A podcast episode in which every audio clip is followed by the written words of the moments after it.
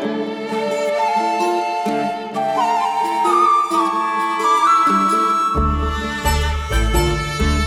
каждом городе, в каждой деревне спрятаны очень колоссальные интересные объекты. И гроты всякие, и водопады, и леса. Вот менталитет. Душевные, более открытые, вообще легко идут на контакт. Здесь вот очень все безопасно, они двери даже не закрывают. Да, Словения в этом уникальная страна. Здесь очень много таких кафе на улицах, где ну так красиво стилизовано. Ты сидишь, отдыхаешь на солнце, общаешься. По интересам единомышленников найти можно, общаться, дружить и проводить время тоже. Ну, вот еще страна одна у меня появилась, в которой я не был и очень теперь захотелось побывать.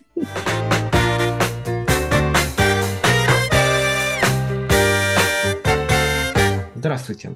Вы находитесь на канале сервиса экспертов по иммиграции и адаптации за рубежом Look My Tour. Меня зовут Иван Кедров, и с нашими сегодняшними гостями мы поговорим о жизни в Словении.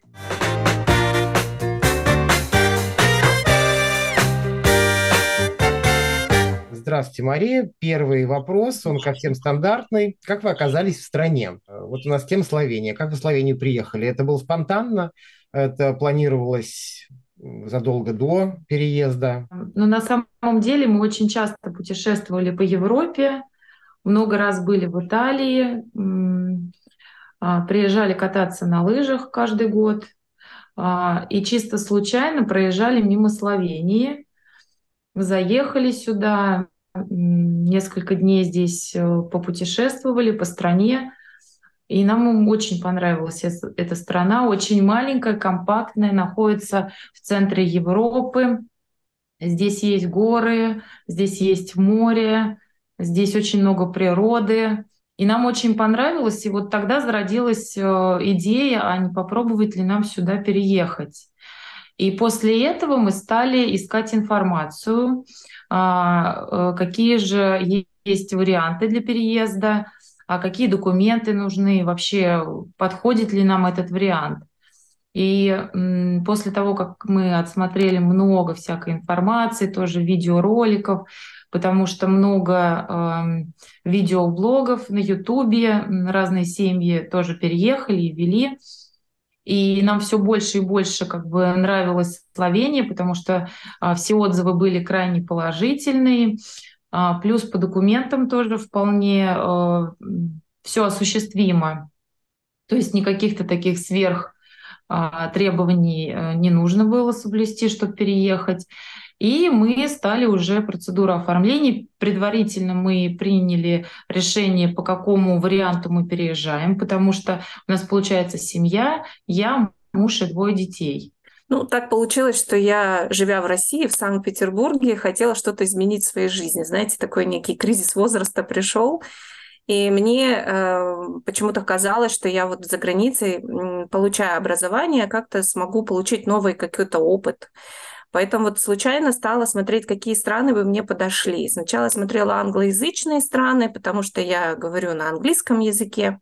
Но все-таки я э, присматриваться стала к славянским странам, потому что все-таки, когда менталитет более или менее близкий, да, язык более-менее близкий, мне как-то комфортнее, приятнее.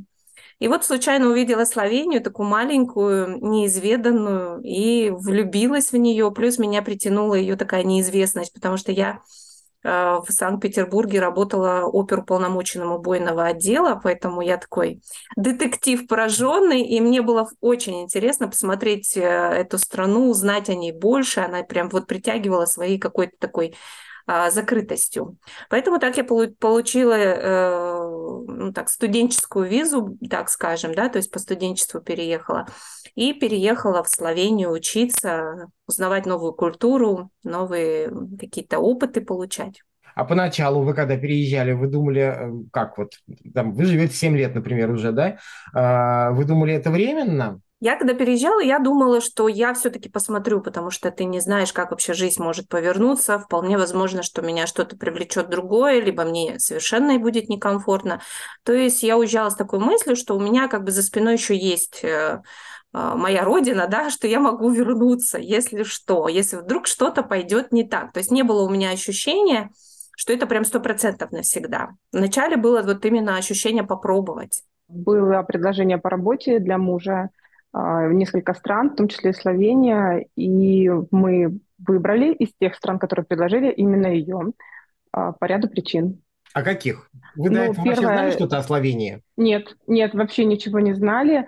Стали изучать. Ну, из тех стран, которые были предложены, она была самая безопасная, красивая, зеленая, очень удобно расположена по отношению к другим странам, по, ну, э, по отношению к другим европейским странам, по отношению э, горы, море, э, водопады, там, фермы, термы и так далее. То есть э, очень все в доступности. Э, как бы эти факторы повлияли. Ну и один из главных еще факторов, который повлиял, это экология. Здесь э, помешаны, так скажем, словенцы на экологии, вот поэтому продукты хорошего качества и вода хорошего качества, и можно пить там из-под крана, вот, и в принципе Словения покрыта вся лесами, 60% здесь заповедники и очень чистый воздух в Словении. И вы живете уже там, получается, 5 лет? Плюс-минус, да, где-то так, да. надо считать. Это все так же вот по работе мужа или вы уже решили просто осесть? А, вы знаете, э, когда мы переехали, э, изначально было по его работе, потом спустя время уже работы не было, все закончилось, проект закончился, вот. Но нам уже настолько понравилась страна, что мы решили здесь остаться. И уже искали здесь возможности для реализации себя, потому что уезжать не хотелось ни нам, ни нашим детям. И в каком вы сейчас статусе? Сейчас у меня ПМЖ. ПМЖ – постоянный вид на жительство. Угу. Через сколько его можно получить? Просто у, у вас а. процесс, а... вот как все шло? А, вы переехали как студент. Угу. да, я переехала потом, как студент. Да, когда потом можно уже эм, так, закидывать удочки уже. Если, да, и вообще 5 лет считается по э, меркам Словении для того, чтобы получить ПМЖ, то есть постоянный вид на жительство. Э, до этого временный вид на жительство называется ВНЖ. И э, когда по студенчеству переезжаете, то студенческий год считается за полгода. То есть вам нужно больше лет э, прожить для того, чтобы потом получить. Особенно если вы, например, ну, э, вот как я, я не доучилась до конца, и потом уже пошла там на другие э, виды ВНЖ, да, то мне эти годы как полгода считаются. Но я ПМЖ получила досрочно, так как я развила туризм в Словении. И я смогла через министерство доказать, что я вот как бы являюсь человеком, который, в котором заинтересована страна. То есть страна Словении заинтересована в человеке, который развил туризм для русскоговорящего туриста. И поэтому мне дали ПМЖ досрочно раньше на один год. А это какая-то определенная программа? Это определенная процедура. То есть, если вы, например, приезжаете в страну и делаете для нее что-то такое необычное, например, вы очень э, такой профессиональный э, врач в какой-то сфере, очень редко, и вдруг вы открываете там лекарство или делаете какое-то открытие, может научное. Или если вы, например, спортсмен, и вы для Словении э, можете принести, например, какие-то медали золотые, то здесь нужно доказывать ваше ну, как бы ваш вклад в Словению, да, то есть вот вклад в вашей деятельности. Я делал, э, работала в туризме, поэтому я как гид, я доказывала, что я и работала, сотрудничала с телевидением, мы снимали различные там какие-то ролики, я организовывала различные мероприятия, ну и плюс я первый в мире эксперт по созданию квестов, поэтому мои квесты э, это такой авторский продукт, который здесь в Словении зарегистрирован. Это тоже как доказательство того, что это был некий такой плюс для меня, да, который привлекает туристов.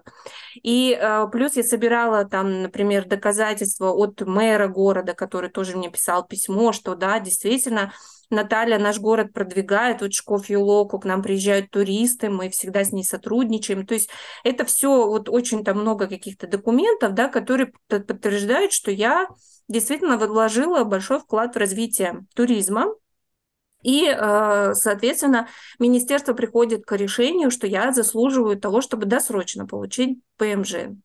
Вот, с детьми проще, а, они как студенты, как школьники приезжают, то есть их э, записываешь в школу, получаешь подтверждение от школы, что они приняты, и с этими документами они получают э, вид на жительство временный на школьное лето, ну, на учебный год. Uh-huh. Вот. Муж э, переезжал по бизнес-основанию, он открывал здесь фирму, То есть у нас идея такая была сначала заниматься здесь сдачей в аренду автомобилей, поэтому мы открыли фирму, а, указали в качестве основного вида деятельности это рента-кар, купили автомобили, вот, и, соответственно, вот это было как основание для переезда для него. Ну, там определенный пакет документов надо было собрать и уже идти в посольство в Москве, мы из Москвы, а, подавать эти документы и, соответственно, ждать, когда эти документы будут рассмотрены и придет э, карточка. Карточка – это, собственно, вот вид на жительство. А, сначала по бизнес-основанию она выдается так же, как студентам на год. Через год, если фирма функционирует, приносит прибыль, она продлевается на два года. Вот. Ну и так далее. А я переезжала тоже как э, студент. Я поступила в университет на побережье на программу э, менеджмент тури э, туристических предприятий. Вот, поступила, ну и как, как дети тоже получила подтверждение а, и уже подавалась на вид на жительство уже здесь непосредственно а, в Словении. Ну, то есть процедура оформления, она такая несложная.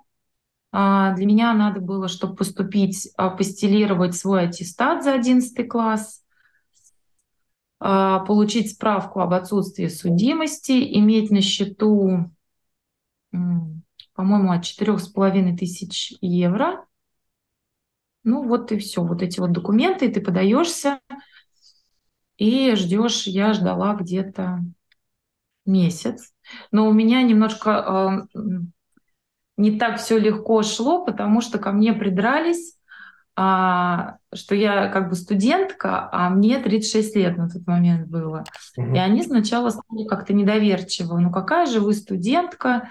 Давайте мы вас э, на собеседование запишем. А э, как бы я приехала в октябре, с 1 октября науча, э, начинается учеба в университетах, а дети в школе с 1 сентября начинают. Вот. И я, значит, приехала 1 октября, начала учиться, а собеседование у меня было где-то в декабре. Ну, то есть они мне э, установили дату собеседования, я училась, они сделали запрос в университет, спросили, действительно ли я хожу на занятия. Вот. Ну и собеседование было, в принципе, так легко. То есть они меня спросили, где находится институт, вот, какие преподаватели, какие предметы, а, какое у меня расписание, ну и почему я захотела вдруг учиться по такому направлению, как туристика. Ну, такие вот вопросы. Гражданства у нас нет. Чтобы получить гражданство, нужно в Словении прожить 10 э, лет. Ну, у вас уже половина срока есть. Вы планируете? Ну, да, если так можно сказать, срок, да, половина. Гражданство Словении подразумевает отказ от своего гражданства, э, то есть они не разрешают двойное. Поэтому этот вопрос будем решать, когда уже наступит пора. На данный момент это тяжело очень э, ну, об этом рассуждать. А на данный срок это на, на данный момент это получается э, ПНЖ, э, ПНЖ, да? Он, э, да, сначала получается ВНЖ, потом получается ПМЖ, да, временный вид на жительство, потом постоянный вид на жительство и потом уже гражданство. А, все проходят эти ступени. В Словении также, я думаю, как и в других странах.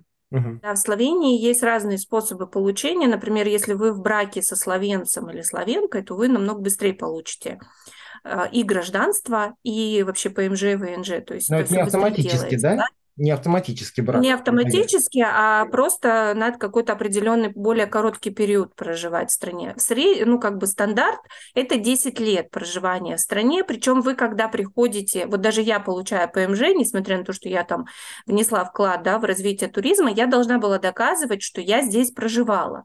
То есть не просто там, а вот именно проживание. То есть мне нужно было принести там какие-то доказательства, дать телефоны соседей, которые меня видели. Ну, то есть какие-то, может быть, э, э, справки из больницы, что я в больницу обращалась. Там. Вот это все а, доказывает, что я здесь находилась, что я здесь жила. И э, это один из пунктов, который как бы был плюсом, да, доказательством того, что я проживаю. То же самое при гражданстве. Это 10 лет И э, в течение 10 лет вас все равно будут про проверять, как вы проживали вообще в стране, не мотались ли вы, не жили ли там где-нибудь э, на берегу э, Хорва там, в Хорватии, на берегу моря, да, а вот именно жили, проживали здесь, в Словении это проверяется. Плюс еще денежный, финансовый тоже момент, он очень важен, поэтому смотрят э, ваш доход в течение этого всего времени. А, могут проверить, например, очень часто там кто-то пользуется социальными выплатами, и это не очень нравится, да, то есть если вы, например, приехали по бизнес-иммиграции, то, соответственно, в бизнес-иммиграции, ну, как бы предполагается, что вы вкладываете деньги в страну. А если вы приезжаете и начинаете пользоваться какими-то благами, там, ну, возможностями социальной помощи, например, у кого есть дети, они могут там запросить, да, какую-то а, денежку или какую-то помощь, вот, а, то, соответственно, государство не отказывает, конечно, детей здесь защищают и помогут, если вдруг какая-то вот э, там нет денег, чтобы заплатить за садик или за школу, или э, какие-то моменты там у людей, ну, где, где нужны эти платы, затраты, они их покрывает государство. Но потом это может сыграть злую шутку, то есть, когда будет э, вот, э, человек, который проверяет документы, он может посмотреть в компьютере, что вы, например, ну не совсем как-то странно вели бизнес. То есть могут возникнуть сложности. Поэтому у кого-то они возникают, у кого-то не возникают, но как бы есть такая вероятность. Но это в порядке вещей. Все-таки понятно, что государство заинтересовано в людях, которые больше вносят, чем а, чем требуют, да? Ну да, это логично, в принципе. Но некоторые не понимают этой логики, поэтому лучше повторить, чтобы на всякий случай угу. имели вид. А вы сейчас что думаете вот по поводу гражданства?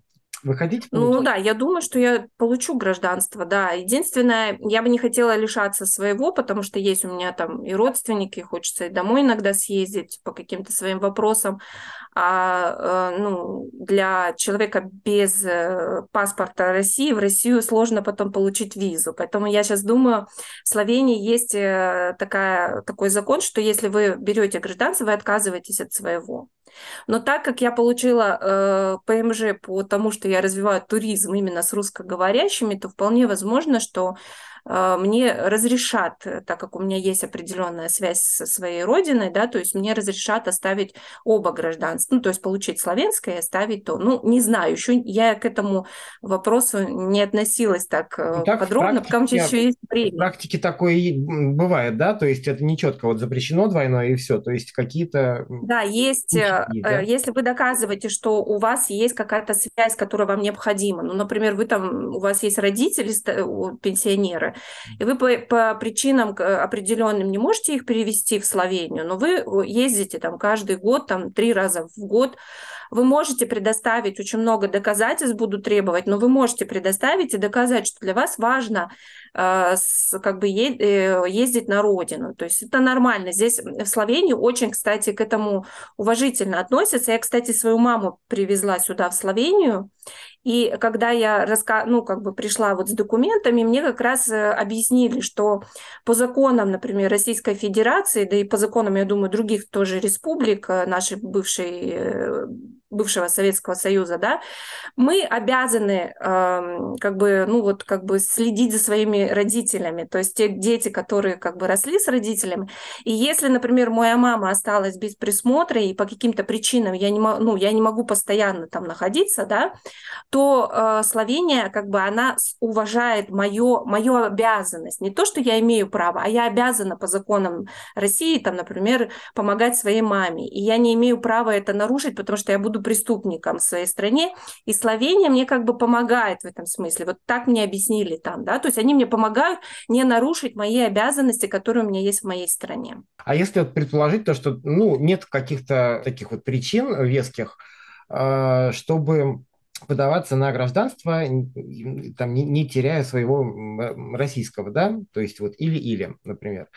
А человек не хочет все-таки отказываться от своего российского гражданства и решает остаться на э, ПНЖ. В принципе, какие-то разницы какая-то будет? Вот будет он иметь гражданство или там? Нет, Единственная ну, кроме того, что разница, голосовать, наверное, да, не сможешь, ты в госструктурах. Да, единственная разница, что вы, например, не сможете участвовать в голосовании именно в всесловенском голосовании. Вот у меня сейчас ПМЖ, я могу в своем городе за мэра голосовать, меня уже приглашали на голосование, то есть я с ПМЖ, у меня уже э, есть права голосовать, но только в своем там месте, где я проживаю.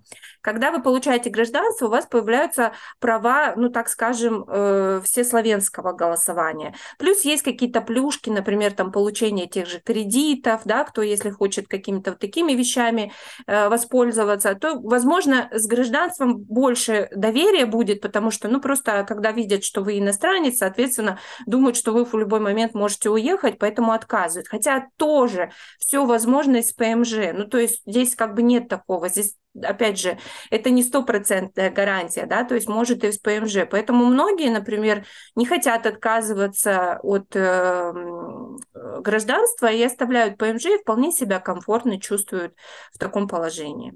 Ясно. А, и э, вопрос э, про жилье, он очень важный в любой стране. А как с жильем? Вообще в Словении очень тяжело с жильем. Страна маленькая, здесь очень мало что устроится. А, практически нету вот этих многоэтажек. А, вот. И поэтому очень найти очень тяжело. В сезон а, местные жители больше сдают именно вот посуточно да, туристам, потому что это больше заработок, вот. И плюс ко всему, конечно, а, словенцы боятся сдавать а, семьям с детьми. Это касается не конкретно иностранцам сдавать, а в принципе даже славянским семьям, у которых есть дети, хотя здесь обожают детей, институт семьи здесь на первом месте. Вот. Но здесь именно за счет чего такая, такая боязнь, потому как такое законодательство если ты сдаешь квартиру семье с детьми, несовершеннолетними, и в процессе аренды случается так, например, что семья, а, материальное положение снижается, не знаю, там работу потеряли, какой-то кризис там, вот, то а, и прекращается оплачиваться а, арендная плата в том объеме, который установлен договором. Я не говорю, что она вообще перестает платиться, оплачиваться. Ну, например, там платили вы 700, а потом подходите и говорите, «Ну, я вот никак не могу 700 платить, у меня нет работы, вот мне надо сейчас работу найти, я могу платить 350. Но, естественно, арендодателю это не очень выгодно. Это получается потеря денег, потому что это его инвестиция, недвижимость. Вот. И как бы получается, ты не можешь платить, выезжай но у них такое законодательство, что если дети, и он не может выселить. Ну, это такая как бы а, одна из историй из практики. Я на самом деле не знаю, насколько часто такие ситуации случаются. Угу. Мне кажется, все-таки в большинстве своем, возможно, это было в период ковида, когда у всех э, иностранцев, ну, не только у иностранцев, и у самих словенцев а, бизнес встал, туристический бизнес, да, все было закрыто, естественно, доходы упали, упали доходы у тех, кто у них снимают э, квартиры, вот. И ну, могла быть такая ситуация, когда люди просто действительно не могли платить, потому что, ну, как бы прихода нету, дохода нету, из чего, откуда брать? Не из воздуха же. Но э, я знаю, что э, помогала страна, выделяла субсидии а, денежные. То есть если ты подтверждаешь, что твой доход, ну то есть у тебя, например, до ковида стабильно был какой-то определенный доход там в течение года, потом наступил ковид и все, как бы э, доход э, остановился. Вот. Если ты это подтверждаешь, то а, какие-то суммы даже иностранцам ну, то есть у кого фирмы, да, какой-то бизнес есть, угу. но ты должен обосновать. И если потом выяснится, что ты, ну, там, обманул, да, страну, то тебе придется вернуть э, вот эти все субсидии, которые тебе начислили. А у вас, э, вам э, помощь была государство? Вы же переехали, получается, как раз накануне. Ну, у нас не было полного года, то есть мы не могли доказать, что вот у нас год целый функционировала наша фирма, а, доход был, и вот после ковида все остановилось. Получилось так, что мы только приехали, еще фирма только начала работать, то есть она еще не вышла даже на самоокупаемость, и как бы все остановилось. Поэтому как бы мы даже не подавали на вот эту субсидию, но это не имели мы оснований для этого. Насчет жилья, вот хотел еще спросить, вы сейчас переехали, переехали в столицу. Угу. Разница какая-то э, есть в, ну, в расценках, например? Ну вот между столицей и побережьем разницы в цене нет. Если брать какие-то другие уголки Словении, то там есть разница. Например, больше, э, как это, более дешевле считается Марибор, хотя это тоже большой город, и он э, находится на границе с Австрией. Вот. Э, там и цены на покупку недвижимости ниже, и, соответственно, цены за аренду тоже ниже.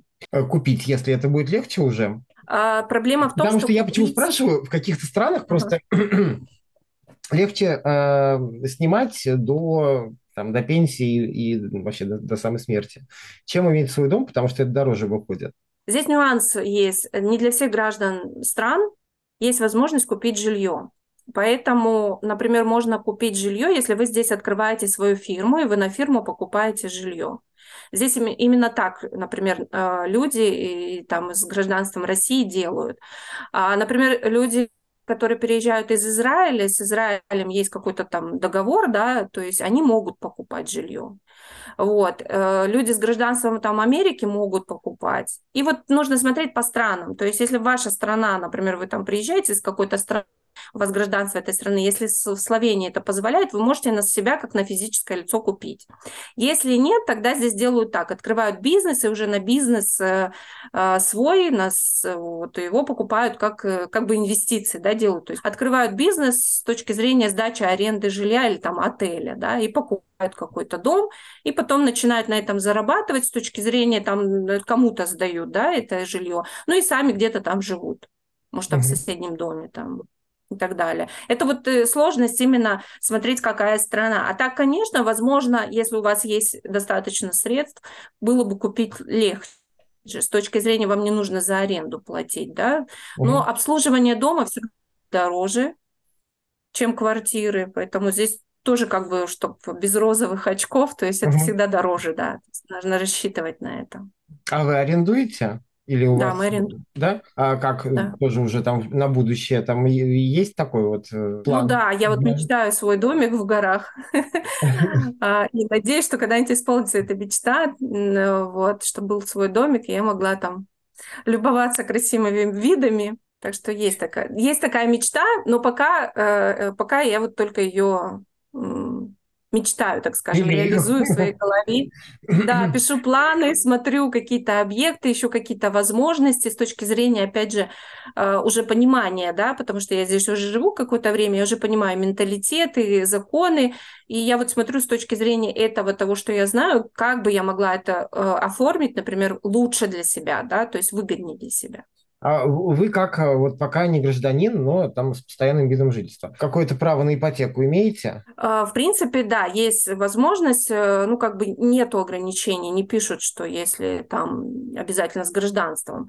То есть, в принципе, можно, но вариант того, что тебе дадут именно эту же, я уже говорила, да, то есть mm-hmm. могут отказать именно на основании того, что человек не гражданин, ну, в плане того, что вы можете в любой момент уехать в другую страну. Mm-hmm. Хотя вариантность, ну, вариант есть. Ну, то есть нет такого вот прям запрета юридического какого-то. А работа. А, вот у вас, получается, закончился этот проект у мужа. Что вы делали дальше? Искали другие проекты, искали другие направления пытались найти себя здесь, в стране. Я развивала свое направление сначала туризма, а, фотографии, а, потом у супруга тоже свои направления он развивал. А, и сейчас в целом все нормально. Он работает по своему направлению, я по своему направлению. Он сначала был трудоустроен в, друг, ну, в одну компанию, а вот потом оттуда ушел и сейчас вот работает уже несколько лет в одном месте.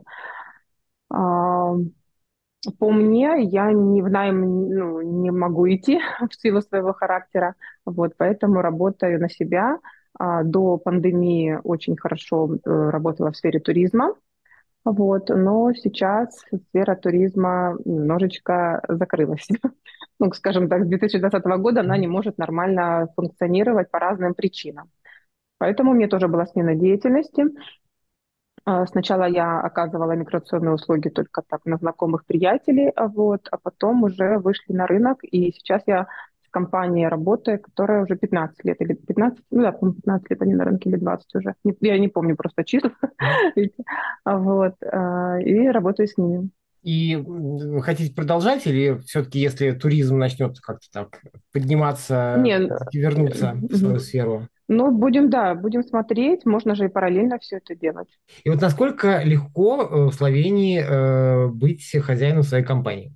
Ну, потому что есть разные. Я, я знаю, что есть страны, которые более удобные да, для ведения своего бизнеса. Где-то, наоборот, в каких-то странах там нужно будет голову поломать, и постоянно как-то тоже государство, например, будет ставить палки в колеса. А здесь, в Словении, я бы сказала, что очень легко вести бизнес. Ну, не то, что легко вести бизнес, легко содержать компанию, а, нет никаких палок в колеса, нет проверок бесконечных, постоянных, не знаю, там от, пожарных, от э, налоговых, ну, то есть это, нас не, не, не терроризируют бесконечными проверками. Если какое-то, конечно, нарушение будет, то спросят, и тоже можно объяснить, разъяснить, э, приложить, ну, как бы объяснительно условно, а, вот, в силу там причин каких это там что-то у вас произошло, почему такой запрос поступил от налоговой. Но никаких таких прям там, чтобы зловещие то штрафы, не знаю, проверки бесконечные, такого нет. Открыть компанию достаточно а, просто в плане, ну, нужно собрать документы, правильные собрать документы, со стороны гражданства в первую очередь. Вот. А, сам процесс где-то занимает примерно месяца два, а, внести уставной капитал и потом после этого трудоустраиваться. Трудоустройство уже в свою компанию а, – это отдельный квест, скажем так, вот, потому что нужно и апостилированные документы о высшем образовании, и ну, ряд еще необходимых, да, необходимой документации и уже объяснить, э, и само трудоустройство в компании через биржу труда, это там сбор, заполнение различного рода бумаг. Вот, то есть бюрократия она есть, но в целом открыть можно, и при работе э, главное вовремя платить все налоги, и вопросов вам не будет. А-а-а. Никого нанимать, а, там обязательно, чтобы словенцев, ну, многие, да, вот я там знаю, в других странах есть такое, что нужно обязательно нанять, не, нанять местного, чтобы все было а, хорошо в компании, да, чтобы не, не придирались и так далее. Здесь такого нет. Нет необходимости нанимать, нанимать местного, а, вы можете один вообще в компании работать, а можете кого-то еще взять, как вам, как вам угодно. Вот про работу. Вы, так, 7 лет, получается, да, вы живете. Вы работали в убойном отделе. А когда приехали в Словению, вы стали гидом. Да, вот как, как так получилось? А, ну, на самом деле, я после убойного еще ушла в Санкт-Петербург и уже пошла работать гидом. То есть я уже в Санкт-Петербурге возила туристов э, за границу. Я была гидом сопровождающим. То есть Финляндия, Швеция. Ну, я в основном в Чехию, я еще по-чешски говорю. У меня Чехия, Польша, вот это направление. И когда я приехала в Словению, то э, я, в принципе, понимала, что мне эта профессия нравится, гида. И Словения такая прекрасная страна, каждый как бы вот каждый миллиметр страны, он такой интересный, что мне хотелось об этом рассказывать. И я поняла, что я бы хотела стать здесь гидом. Но чтобы стать гидом, мне нужна была лицензия. А чтобы лицензию получить, нужно сдать достаточно сложный экзамен на славянском языке.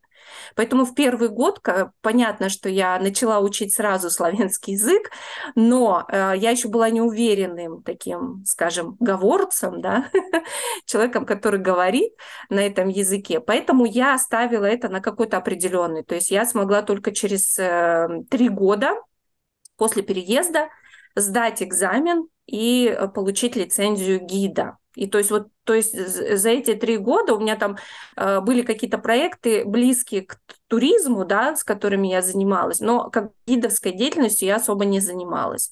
И только потом уже начала вот как бы упорно в этом направлении расти. Поэтому да, здесь нужно знать язык и нужно к этому прийти, но э, не сразу с убойного я перешла. А еще немножко получила опыта в Санкт-Петербурге, да и вы работаете э, сами на себя? А, сейчас нет. Сейчас я работаю как работник в такой, в таком известном месте, как Великая Планина. Это горы такие, там есть туристическая компания такая. Но на самом деле, да, я до пандемии работала абсолютно на себя. Но вот после пандемии получилось, что нужно было как-то вставать на ноги. Сами понимаете, туризм очень сильно пострадал в Словении в том числе. Поэтому вот я сейчас, я так скажем, половину на половину. И там работаю, и еще и на себя работаю как гид. И э, какая разница, например, вот в Словении работать на себя, то есть иметь свой бизнес, да, и э, угу. на работодателя, как бы ощущаете, вот где лучше?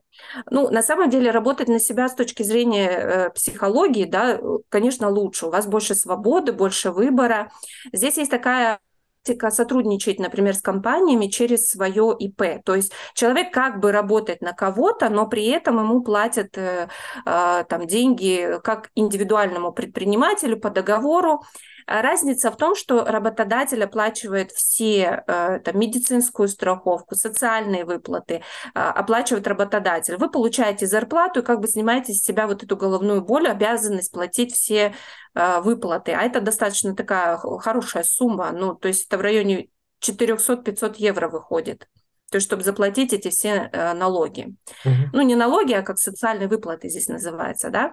Вот, если вы индивидуальный предприниматель, то это ваша головная боль. Соответственно, вы должны будете не просто зарабатывать деньги, но еще и выплачивать вот эти вот 500 евро ежемесячно, то есть каждый месяц платить их э, во все нужные структуры, плюс налоги платить от своей деятельности. И поэтому, конечно, э, с точки зрения вот именно финансовой составляющей, бывает проще пойти найти работодателя, да, и как бы вот спокойно получать эту зарплату. Но с точки зрения каких-то своих, может быть, там амбиций, да, э, индивидуальным предпринимателям легче работать. А у не... Кстати, сами словенцы так тоже работают. Некоторые словенцы, они прямо открывают э, ИП, и э, работать на какого-то предпринимателя. Например, повар, он может работать на какого-то работодателя, получает свою денежку, э, и даже можно договориться, что работодатель из этих денег выплачивает, там, например, налоги. То есть можно это все через договоры решить, но, опять же, не всегда это получается. То есть на, это прям вот на удачу, да, то есть обычно как бы работодатель с и такими предпринимателями вот именно на то, я тебе почасовую там оплату, да, гарантирую, а ты что сам решай решать свои проблемы, да. Поэтому это разница такая. Здесь как бы ты решаешь с точки зрения, э, можешь ли ты позволить себе со своим доходом до, вот прям до конца вот выплата каждый месяц этого, э, этих обязательных выплат. Если ты не выплачиваешь, естественно, ты штрафы платишь, потом у тебя могут быть проблемы и так далее. И ты вот как бы должен э, понимать, что ты еще должен там заработать на квартиру, ты еще должен заработать на еду, на какие-то какие-то вещи. И, и вот если у тебя это как бы не особо идет, да, то, то тогда, конечно, с работодателем проще будет. А так, с точки зрения комфорта и амбиций, конечно, э, мне вот, например, индивидуальный предприниматель больше нравится. Я могу себе позволить работать тогда, когда хочу, с теми, с кем хочу и так далее. Можно ли найти работу иностранцу в Словении? Сложно, но можно. Вот на рынке труда сейчас какая обстановка? А, вообще словенцы очень закрыты с точки зрения работы, то есть у них есть э, прям э, идея фикс, что сначала работают словенцы, а потом уже иностранцы, да. Может быть, это и хорошо с точки зрения того, что страна маленькая, конечно, рынок труда здесь меньше, но все равно есть потребность в специалистах, потребность в работниках. И э, плюс второй, какой есть особенность этой страны, э, Словения входила в состав бывшей Югославии. Ну и, соответственно, боснийцы, хорваты, сербы – это тоже потенциальная рабочая сила, которая приезжает в Словению, и она занимает вот те самые пустоты, да, которые как бы есть в Словении. Но все равно даже с учетом этой рабочей силы все равно не хватает работников. Э, например, в сферах, опять же, вот ИТ, да, которые очень сейчас об этом тоже говорят. Здесь ищут прям хороших ИТшников а, на предприятии, даже могут дать им работу, жильем решить вопрос и так далее. Но опять же, по уровню зарплаты это может быть не так высоко, например, как в той же там, Англии, Америке или где-то еще, да, в других странах. Ну, в любом случае есть такая возможность. Сейчас вышел новый закон, ну не сейчас, вот не так давно была такая был, был как бы постановление такое, что а, сняли ограничения с такой профессией, как повар. Вот э, не хватает поваров. И если человек профессиональный повар, и э, он может даже без каких-то сложностей устроиться на работу. Но нужно найти. Здесь проблема в менталитете многих славян закон позволяет вам найти работу, но если вы приезжаете э, из другой страны, соответственно, вы не говорите на, на славянском языке. А славянцам это безумно не нравится. И то есть это бывает таким прям ну, такой проблемой для многих, да, то есть вот человек профессиональный, он там все знает, я не знаю, повар там всех кухонь, учился во всех школах, где-то еще повышал квалификацию, э, все супер-пупер, и вот он, кроме как устроиться в какую-то, э, ну, забегаловку, грубо говоря, там, низшего уровня, он не может, ну, возьмут там помощника, может быть, какой-то, и все из-за того, что не говорит на славянском языке. А так работа есть, если ну вот какие-то такие э, востребованные профессии есть. Есть проблема с врачами. Многие врачи, получив образование в Словении, переезжают дальше в Европу, потому что там просто больше платят. Вот. Э, а так как проблем нету в Европейском Союзе между странами, то, конечно, устроиться на работу, например, словенцу там, в ту же Австрию, да, и получать в два раза больше, вообще не проблема. Плюс они учат, например, там территория немецкий язык, да, они учат немецкий чуть ли не с детства, у них это второй язык, и они спокойно переезжают. Поэтому в самой Словении э, остается такая потребность, что врачей не хватает. Но, опять же, приезжают многие иностранцы, вот приезжают русскоговорящие из постсоветского пространства, да, люди действительно профессиональные, врачи с опытом, там, ну просто. Но признать диплом им очень тяжело. Им надо чуть ли не экзамены на славянском сдавать, это терминологию изучать. Ну, то есть это очень-очень бывает сложно. Хотя некоторые... Да, не один, не один там, год занимает. Вот я вот, у нас была... Ну да, то есть это... С Черногории тоже как бы может и там два года, и больше, и намного. Ну да, и пр- проблема еще в том, что они могут потом через один-два года вам сказать, что вам нужно доздать, например, какие-то экзамены, причем на славянском языке, а это терминология, конечно, человеку э, нужно вот как бы этим моментом, к этому моменту быть готовым, да, то есть и очень много-много-много этих нюансов. А вы в Словению переехали а, уже будучи мамой двоих детей. Да. И поэтому у вас, наверное, есть, э, есть чем сравнить. Э, сколько было детям? А, ну, маленький мне ходил в детский сад, а старший мне ходил в школу, я не помню, какой класс, шестой, по-моему, он ходил класс. Сравнить Тем, э, вот как раз вот образование, образование, те же самые детские садики и школы наши и в Словении. Какая-то разница ощутилась? Да, конечно, разница есть, разница в подходе, э, разница в отношении к детям а, и в загруженности детей. Если мы рассматриваем школу, э, здесь нет загруженности по домашнему заданию.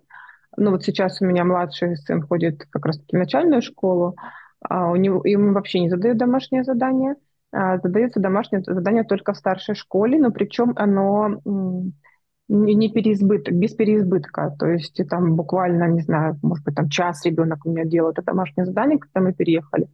Оно может быть больше, больше в силу незнания языка. Первое время может быть больше, а чем больше он уже знал язык, тем меньше он уделял домашнему заданию. То есть здесь нет перегруза а, по учебе, здесь настрой на то, э, чтобы дети э, с радостью шли в школу, и э, у них была жизнь, детство, да, жизнь детства именно была ну, после школы, чтобы они там, не знаю, кружки, там, игры, ну, где-то еще чем-то занимались, а не сидели, не проводили бесконечно за домашними заданиями свое, свое время.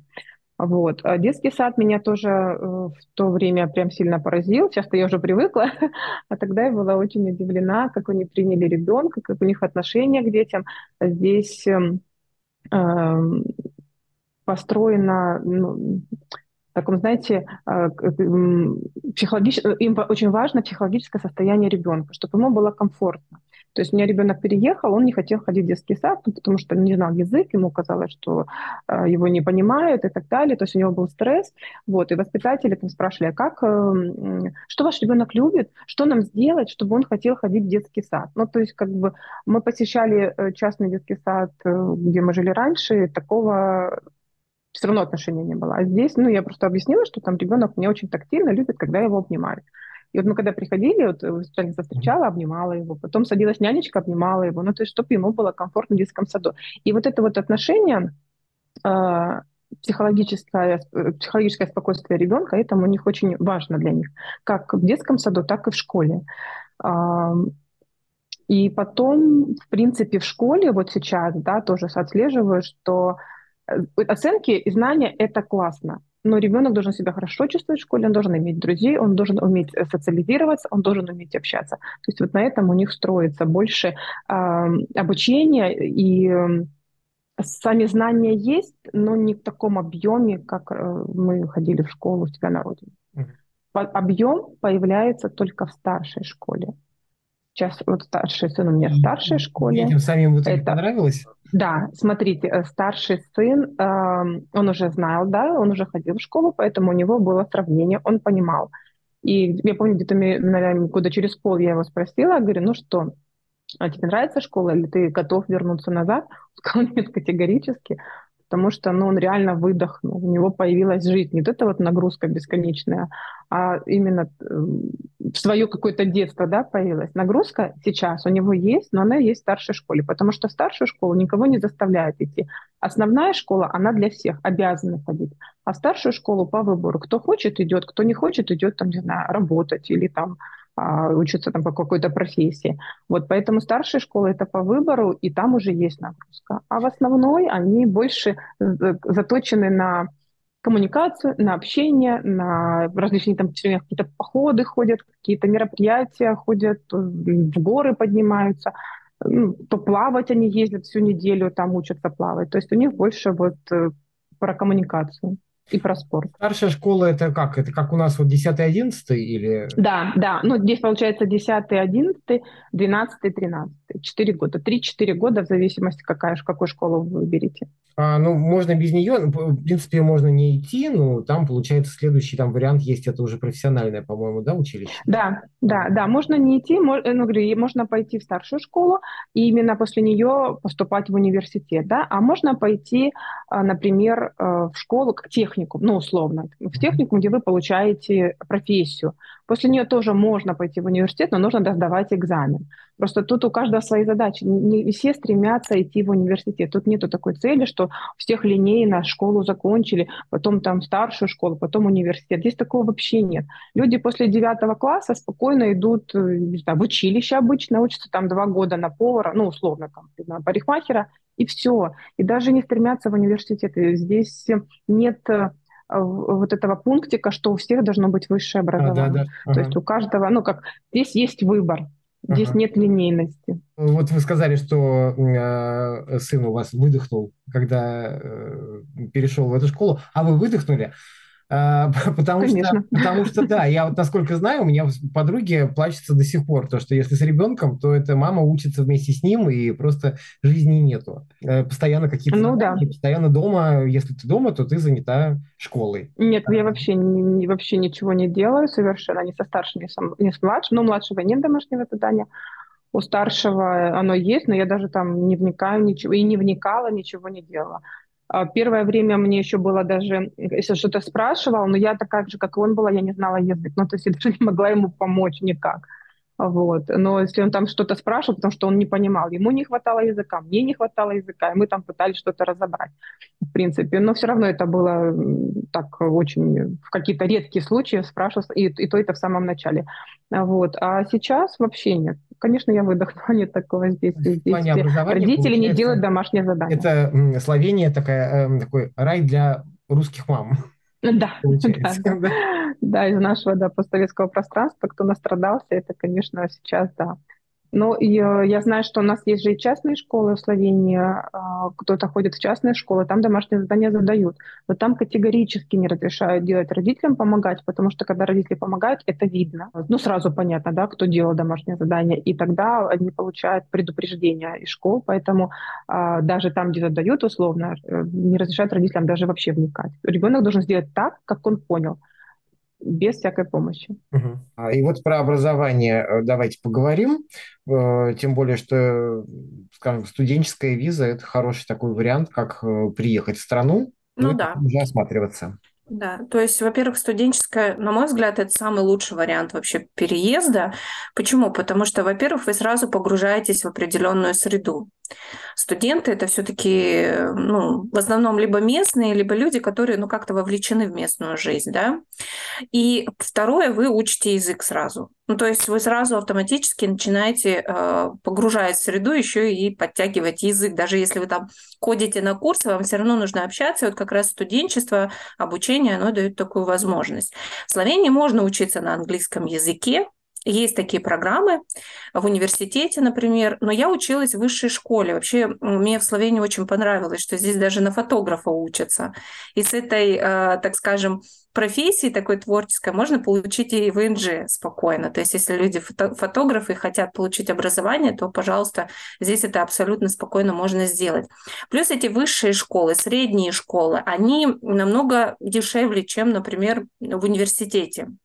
И они дают профессию, которую вы будете использовать уже в работе. То есть университет здесь считается, ну, так, э, как у нас считается, например, докторская программа, да, то есть это вот прям люди, которые хотят каким-то научным трудом заниматься или пойти на какие-то высокие должности, там, например, в министерство работать. То есть если вы рассчитываете получить профессию, которая вам, например, будет нравиться, или хотя бы эта профессия откроет вам двери да, в жизнь в новой стране, то вот как раз лучше выбирать какие-то более или менее такие, ну, так скажем, приземленные, да, э, высшие школы, это как колледж в Америке, и, э, или средняя школа, где вы можете прийти э, туда. Получить документы можно прямо в стране пребывания. То есть вот вы приезжаете с туристической визой в Словению и поступаете, например, обучаться, вы можете с этими документами о поступлении подать их прямо в местную управную ноту, да, то есть это администрация, где принимают документы от иностранцев, и получить здесь ВНЖ. То есть вам не нужно ехать там в свою страну, как в, э, в случае других э, видах ВНЖ, где обязательно нужно там, например, ехать в свою страну и получать там карточку, то здесь это не обязательно, поэтому вы можете спокойно приехать как туризм. Э, я приехала с итальянской шенген-визой в Словению. А вот. А при этом э, я еще тогда не знала, что есть определенные правила поступления. То есть в Словении есть определенный период. Например, чтобы поступить в какое-то учебное заведение, есть три этапа э, и три периода подачи документов. Например, в феврале вот уже начались поступления там, в университеты, другие учебные заведения, поведение. То же, то же самое, например, в школах.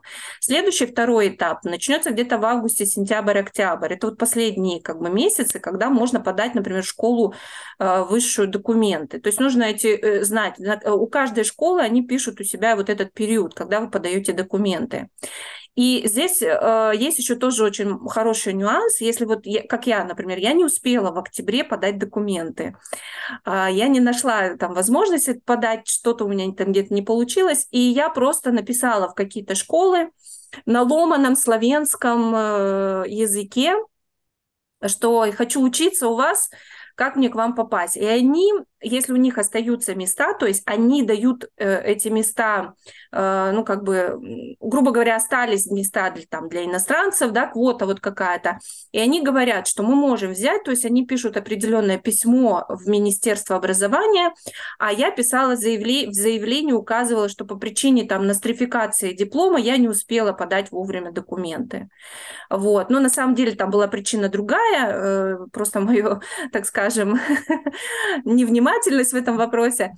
Вот, но как бы вот выкрутились так, да, то есть сделали, и я поступила в ноябре, несмотря на то, что вот были э, как бы в октябре уже последние собирались заявки. Поэтому вписаться можно, как говорится, влететь в последний вагон, если есть места. Чем раньше вы подаете документы, тем больше у вас шансов попасть на ту программу, которая набирает, попасть в эту квоту. Например, в некоторых местах прям квоты для иностранцев делают. Ну, то есть вот столько-то должно быть иностранцев, столько-то местных берут. И поэтому, если вы, например, приходите учиться, и там уже набрано нужное количество, то вас могут не взять. Поэтому нужно тоже, чем раньше, тем лучше подавать документы. Вот. И э, как бы вот этот э, плюс студенчества, что здесь вы можете работать через студенческий сервис э, в любом месте. То есть есть прям специальные студенческие сервисы. У них есть свой сайт. Вы туда заходите, регистрируетесь как студент. У вас студенческий статус это называется. То есть у вас вы прям везде указываете, что у вас студенческий статус. И вы можете устраиваться на работу там на два часа, на три дня, на неделю. То есть работу, в принципе, легче студенту найти, и вам оплачивают по часам, да, вот, ну и как, как бы вот, на мой взгляд, это очень э, круто, удобно, и натренировать язык, и получить профессию, которая будет востребована, например, и даже которая вам нравится, ну, то есть как бы вот охватить все, что вы любите, да, сразу, и плюс погрузиться в какой-то ну, местную жизнь, потому что вы будете участвовать в разных там путешествиях совместных, пикниках каких-то, может быть, найдете каких-то друзей, может быть, даже не найдете, но у вас получится, появится вот это понимание, да, что э, как вообще здесь жить, куда обращаться, куда бежать, поэтому как бы вот мне кажется, это самый лучший способ быстро адаптироваться в стране. А дорогой способ? Э, дешевле, чем бизнес-иммиграция, да, то есть нужно рассчитывать, во-первых, нужно оплатить стоимость одного года, э, но это в районе для, например, высшей школы. Э, могу как бы ошибаться, потому что времени уже прошло много, но сейчас, по-моему, это где-то в районе там 3000-4000 евро. Может быть, плюс-минус где-то дешевле. Это высшие и средние школы. Университет, естественно, дороже. То есть, если вы пойдете в университет, ну, на самом деле у меня уже университетское образование, и когда я пришла смотреть программы здесь в Словении, ну, там вот прям, знаете, вот, э, ну, очень научные какие-то предметы, то есть мне больше как раз понравились э, высшие школы, там более практичные предметы дают. То есть вас учат именно тому, еще дополнительно дают курсы, э, например, чтобы вы там еще больше узнали, чему-то научились и как-то еще больше себя реализировали в профессии. Поэтому мне они более, более были как бы больше для меня интересны. Но опять же, если человек, если, например, ну я уже как бы так скажем, не молоденькая, да, мне не 20 лет. Если, например, кто-то приезжает, переезжает в 20, там, 22, э, да, там, 25 лет, то, может быть, им и интересно будет в университет вложиться, потому что они уже будут там с каким-то заделом на будущее. То есть им больше возможности. Мне как бы этого уже не особо хотелось вот прям там с ума сходить, да, хотя я люблю учиться, может быть, еще и пойду куда-нибудь. Вот, но в любом случае, то есть есть такие возможности. Я, кстати, слышала, что поступают, на самом деле нет ограничений по возрасту, то есть, э, ну вот у меня просто, я слышала, по-моему, 86 поступила э, женщина приехала, ну, начинать жизнь с нового листа, как говорится, никогда не поздно, в 60, в 50. Здесь относятся к этому наоборот хорошо. Ну, если, конечно, они там найдут у вас э, прям какой-то скрытый мотив, что вы приехали не учиться, а именно где-то там зацепиться, что-то там сделать, но если вы любите учиться действительно, и в любом возрасте вам это интересно, и вы новые знания получаете, то это, наоборот, поддерживается. И школы приветствуют, ну и плюс того, что вы платите деньги, плюс вы приходите на учебу, э, показываете свою заинтересованность, это очень уважают здесь. То есть это вообще вот как бы уважительная такая э, ступень вашего развития здесь. Ну, если что, всегда, наверное, какие-то подтверждения для дальнейшего получения. Эм, ну да, еще нужно показать, что вы, во-первых, заплатили за год обучения. Хотя, когда я переехала, я, э, у меня не было э, достаточной суммы на год обучения, и я заключила с ними договор на так называемое оброчно платила, то есть по месяцу. И, в принципе, в управной э, эноте, то есть в администрации, когда я документы подавала, закрыли глаза на это. То есть никто не узнавал точно, как я буду платить по договору. Вот. И, и, ну, у меня э, есть такое, что я такая, ну, счастливая, да, мне везет иногда. Вот. А на самом деле могут проверить договор, что в договоре вы оплатили полностью год. Но есть такая возможность платить по месяцу. То есть я каждый месяц платила за обучение. А, оно чуть подороже получается по деньгам, но, в принципе, удобно, если, например, сесть сумму. Можно, можно попробовать, как бы не запрещено, да, но в управной ноте могут вас проверить. То есть сейчас более, может быть, больше там смотрят на эти, тогда, может быть, не особо много было этих иммигрантов, да, кто приезжал, поэтому как-то не застряли. Сейчас могут проверить. Опять же, зависит тоже на случай. Вот. И второе, что смотрят, что у вас есть достаточное количество средств на год проживания. То есть имейте в виду, чтобы у вас в год была та сумма, которая у них здесь, вот минимальная, там, по-моему, в районе 500 э, евро, э, может быть, еще там зависит от каких-то обстоятельств. Ну, то есть, смотрите, вот, чтобы у вас на, на целый год была эта сумма, и они будут требовать, чтобы вы показали это у себя на счету. А, здравоохранение целом э, люди недовольны медициной в Европе, потому что, э, ну как и в Европе, и в Америке, ну в США я имею в виду, да, потому что она протокольная, она по протоколу идет. И это очень сильно нас расстраивает, мы немножко привыкли к другому. Мы привыкли, что если мы идем к врачу, мы можем условно пойти в платную клинику, заплатить деньги, и нас посмотрят да, или у нас там есть знакомство, мы можем через знакомство обратиться, и нас посмотрят, примут. И если ты пришел к врачу в поликлинику, да, записался, то тебя примут. Условно, мне нужен окулист, я иду к окулисту. Ну вот, мы к этому привыкли. И когда ты переезжаешь, очень сложно перестроиться на, вообще на другую систему. Из-за этого многим она не нравится, потому что мы привыкли к одному, мы видели одно, мы получали этот результат, и сейчас привыкнуть к этому сложно, поэтому много негатива.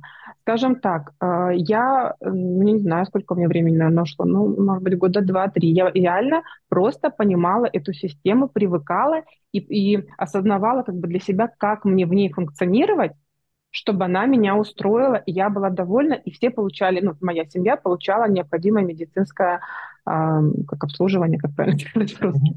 Вот. Э, потому что условно, чтобы пойти к окулисту, мне нужно сначала записаться к педиатру, да, то есть я ребенка должна записать к педиатру, чтобы педиатр дал направление к окулисту, и педиатр принимает решение, а, как быстро мы должны пойти к окулисту. Ну, то есть экстренно, да, нужно прямо вот сегодня идти или завтра. Вот, то есть э, вот это вот все нам сложно принять, потому что мы как делали? Нужен окулист, пошли в этот да. же день получили, да, или на следующий.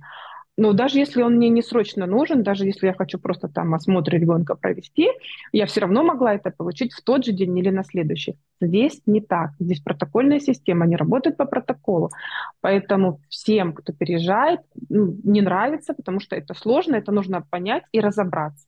И у них, согласно протоколу, опять же, да, если мы, например, приходим к тому же педиатру, а, я рассказываю симптомы ребенка, и она мне выписывает лекарства. Ну, ребенку выписывает лекарства. Многие жалуются, почему выписали а мы пришли, у ребенка там температура, выписали там чай, воду и прогулки. Ну, потому что только температура, да, условно, она больше ничего не увидела. А у нее протокол, чтобы она выписала условно антибиотики, у ребенка должны быть такие, такие, такие симптомы.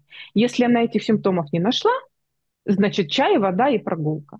То есть вот это вот все, пока вы все это не поймете, не примете, вам будет не нравиться система. Как только вы все это, ну, когда вы это все поймете, осознаете и поймете, как в этом всем взаимодействовать, медицина будет, с медициной будет все хорошо, вас будут принимать, тогда, когда, ну, плюс-минус вам надо, да, понятно, что вас там не примут э, в ближайшие, ну, условно, если мне, например, опять же, с тем же окулистом, да, и вот мы недавно, кстати, с сыном ходили э, со старшим, если нет срочности, ну, и я не вижу ее, и окей, я подожду там две недели.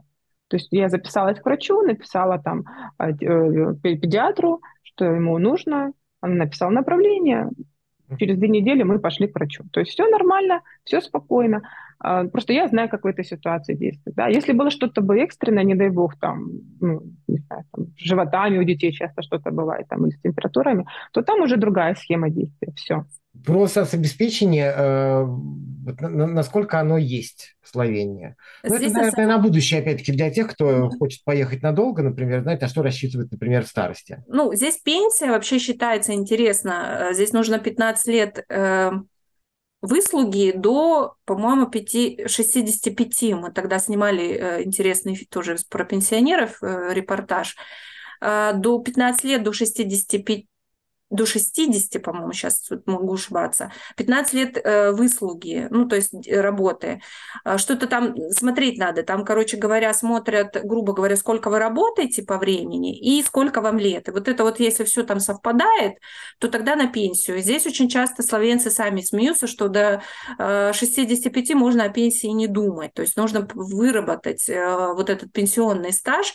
И если, например, иностранец приезжающий, то понятно, что у него стаж будет небольшой, Поэтому нам, наверное, только рассчитывать на то, что мы ну, хотя бы 15 доработаем до какого-то периода и какую-то минималку получим, вот прям минимальную. Пока нету этих всяких каких-то взаимоотношений, чтобы это все делать перерасчет, э, то есть здесь с этим сложновато. Но э, насчет социалки, на самом деле, поддержки, я бы сказала, что здесь ну, неплохая поддержка.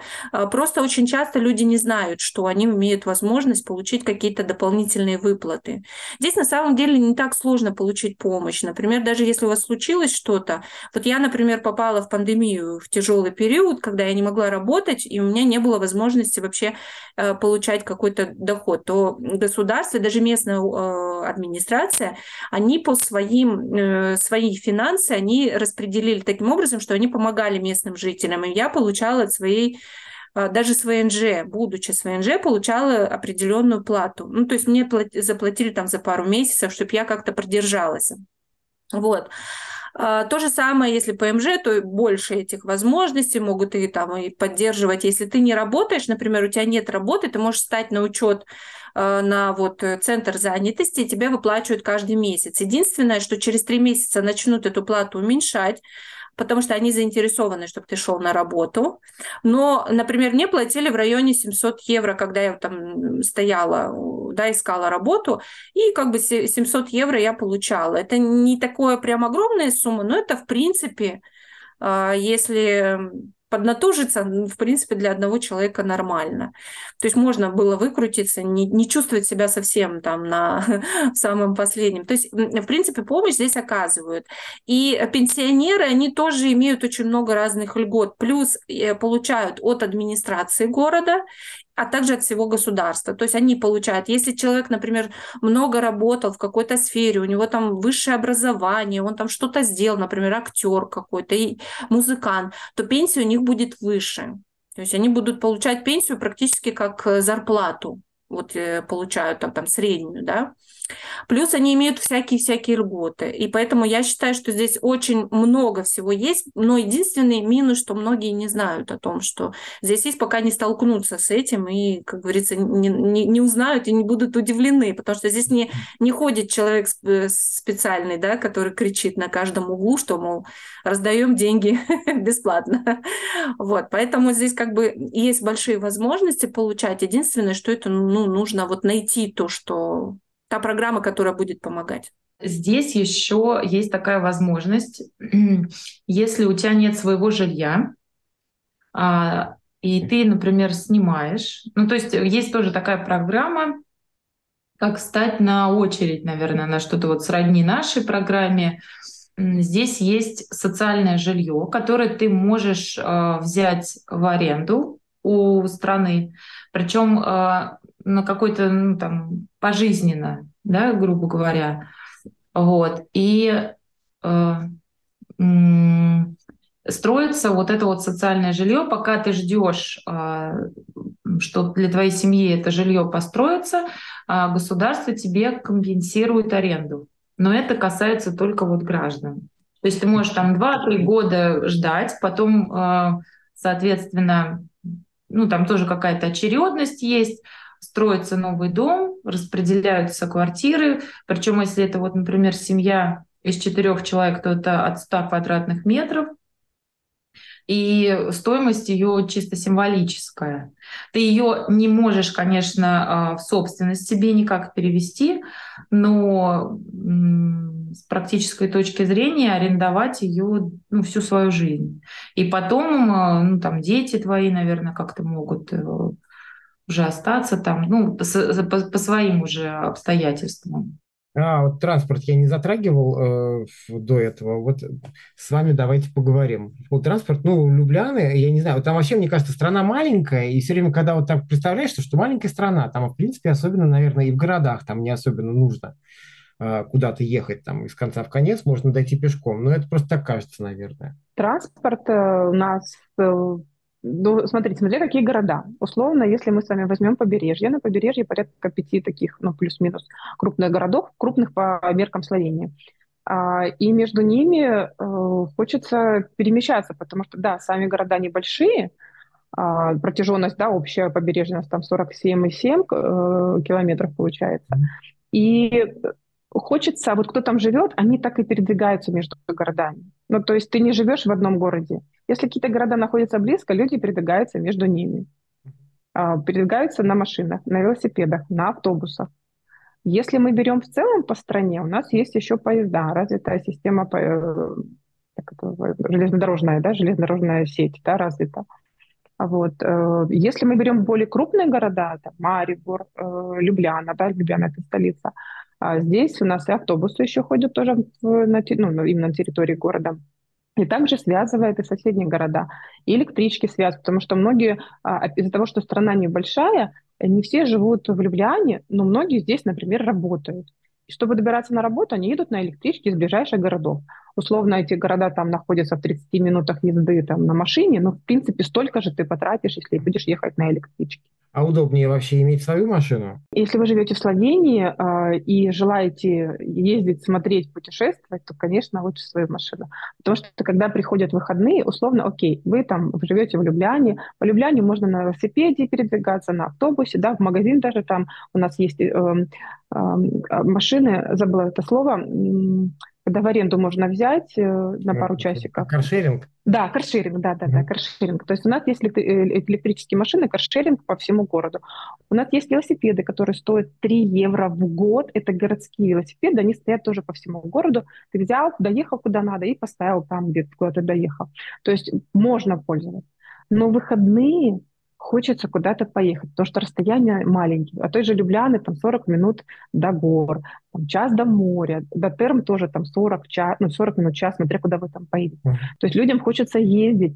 И уже здесь будет неудобно на поезде или на автобусе, потому что нужно подстраиваться под расписание. Поэтому лучше иметь машину. И опять же, а, многие переезжают, э, ну, в Словению выбирают тоже из эм, один из пунктов, почему выбирают Словению, рядом в часовой доступности Италия, а, Хорватия, э, Венгрия и Австрия. Да, вот до Венгрии, условно, там из Любляны подальше, но, в принципе, если по стране смотреть, у нас эти страны близко находятся.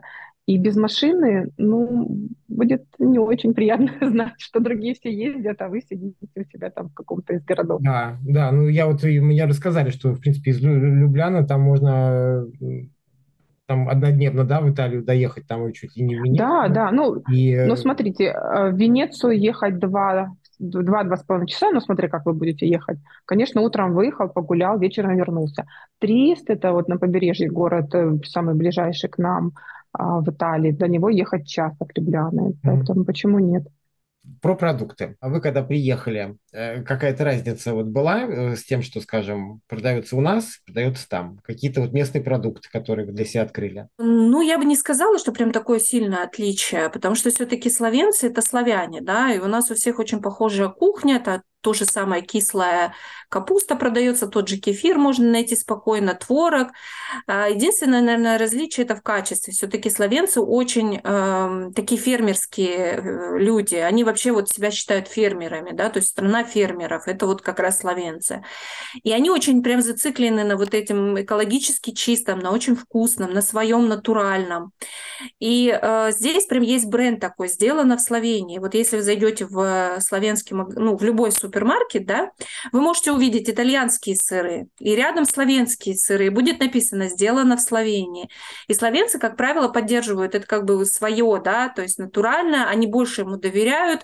И действительно это не менее вкусно, бывает даже более вкусно, чем, например, те же итальянские, потому что ты не знаешь, откуда их привезли, прямо из Италии или непонятно. Ну, то есть вот как бы здесь есть такая градация очень четкая. И в этом плане, конечно, мне очень, ну вот как бы нравится именно славянская фермерская продукция. Здесь есть такие млекоматы, они прям делают яйца маты. А, то есть для того, чтобы не продавать в магазинах, и тут в воскресенье же все закрыто, они ставят такие аппараты, вы подходите, например, хотите йогурта и молока натурального. Каждый млекомат обслуживает свой фермер, который из ближайшей деревни, и они по закону обязаны следить, чтобы там все было качественно. Вы там кидаете евро, грубо говоря, и посуду вам наливается свежее э, молоко из-под коровы, грубо говоря. Ну, вот прям. И оно прям вкусное, ты прям пьешь его. И вот они вот как бы то же самое сделали с яйцематами, с медом матами, то есть те, те кто медом занимается и так далее. А, однако я бы не сказала, что здесь прямо все отличается, да, вот, то есть э, колбасы, все это, в принципе, ну, достаточно понятная нам еда.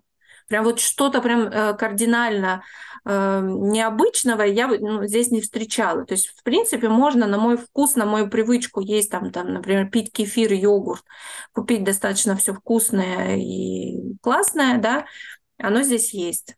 Угу. Цены в магазинах выросли, выросли действительно, сильно выросли. Ну, например, яйца, да, возьмем, они раньше стоили евро 39, то сейчас они 2,39. Mm. Вот. Ну, хлеб здесь, в принципе, очень дорогой. То есть мы привыкли, как бы, ну, хлеб это такой продукт самый дешевый.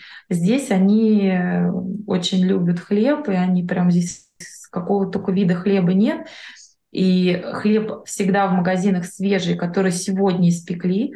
Если этот хлеб сегодня они не продали, они выставляют его бесплатно. Ну, либо, соответственно, они сотрудничают там, я не знаю, с какими-то фермами, фермерами, которые приезжают там в конце дня, забирают этот хлеб.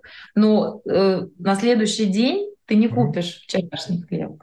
Если это не касается вот тостового хлеба, да, вот он там долгоиграющий, да, да, да. он имеет срок ну, а хлеб это местный получается, да? Просто вот я думаю, почему он может быть дорогим? Там дорогим может быть, потому что импортный, например, да, там привозной какой-то. Странно, как бы они этот хлеб сами же пекут в каждом торговом центре. Здесь несколько магазинов есть, и в каждом магазине есть своя пекарня, ну, при магазине. И, соответственно, отдел вот этот вот, где они пекут хлеб, всякие булочки, какая-то выпечка. А вкусная? Ну, вообще хлеб, Вкус. выпечка, да? Э, э, разницу тоже заметили какую-то, например, с нашим? Ну да, но здесь, например, нету такого хлеба, к которому мы привыкли, там, бородинского нету. Но здесь есть тоже какое-то что-то что близкое к этому. То есть не с мином, а с какими-то другими там семенами. Тут, ну, как бы очень много вот эту вот э, возможность выбрать, то, то есть есть белый хлеб, есть смешанный хлеб, есть на кукурузной муке, безглютеновый, на гречневой муке, ну то есть какой ты хочешь. И есть также багеты вот эти французские. Но здесь может быть цена такая, если здесь просто вот ну такие килограммовые а, в форме кирпичиков, наверное, нету хлеба, они больше такие круглые, как ну, хлеба, вот именно такие, правда. Да, то есть он такой, например, ну не знаю, большой э, килограмм веса стоит 2,70 или 3,50, но в зависимости от муки. Угу. Если какой-то такой вот на, на, наверченный хлеб, там какая-то мука, я не знаю, вот он будет 3,50. А если это простой черный хлеб, то вот в Меркаторе он 2,70 стоит. Но он прям большой. То есть килограмм. Я не знаю, у нас, если, например, наверное, сравнивать, у нас же э, а, все меньше и меньше стали. А здесь э, такая интересная штука с магазинами. Здесь э, есть Меркатор, есть э, Евроспин, есть Лидл и есть Шпар. И вот в каждом магазине определенная линейка продуктов. Ну, например, определенная фирма выставляет йогурты вот только в Лидле, например, свои. Но это тоже, потому что как бы эти магазины, они, э, тот же Lidl, он немецкий, что ли. Поэтому там вот именно вот эти вот товары. Если ты хочешь вот э, кефир вот такой-то, то тебе надо в Меркаторе. То есть ты не можешь прийти в любой магазин, как вот у нас Купить там... все, что тебе нужно, да? да? Там перекресток и все, и там в каждом магазине будут, будут сметана там э, простоквашина, да, там еще какие-то эти. В каждом магазине она есть. Здесь нет. Если ты вот тебе нравятся йогурты именно вот итальянские, да, ты там идешь вот туда-то, Евроспин. Вот. Если ты хочешь э, масло там такое-то или сыр такой-то, то лучше вот там покупать. Угу. Вот. Ну, честно говоря, я вот не заметила, что мне там чего-то не хватает.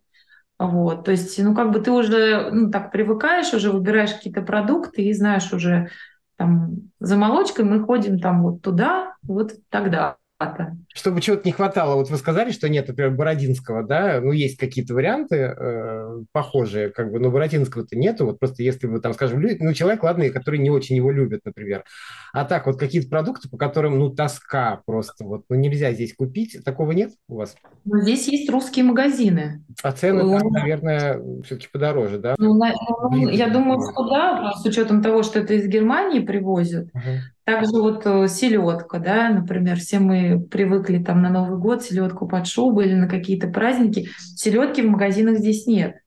Но если она тебе нужна, ты едешь в русский магазин, покупаешь селедку, не знаю, там зефир, зефира нету, пельменей тут не купишь, да, глазированных сырков, я не знаю, э, кабачковую икру, шпроты, да, вот такое вот. Но это все есть как бы там. Те, те же производители, вот это дядя Ваня, там эти маринованные помидоры, огурцы или соленые, да, mm-hmm. то есть э, можно все это, сгущенка. Но сейчас, кстати, вот есть в некоторых магазинах итальянская сгущенка, она более такая густая, и она в таком тюбике, как, как зубная паста mm-hmm. продается.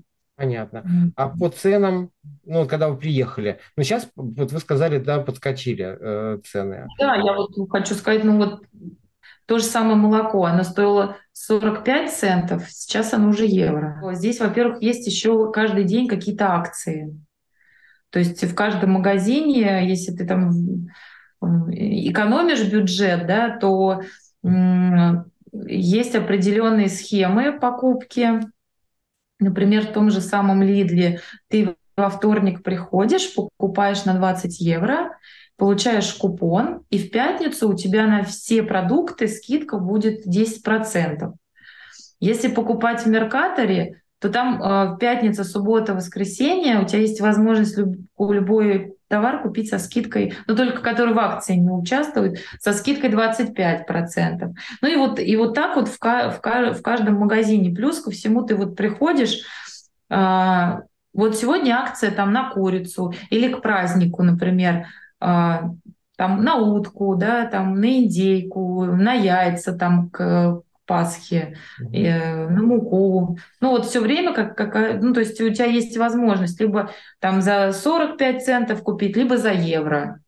А, плюс еще, когда продукт уже э, подходит к сроку эксплуатации, скидка бывает и по 70%.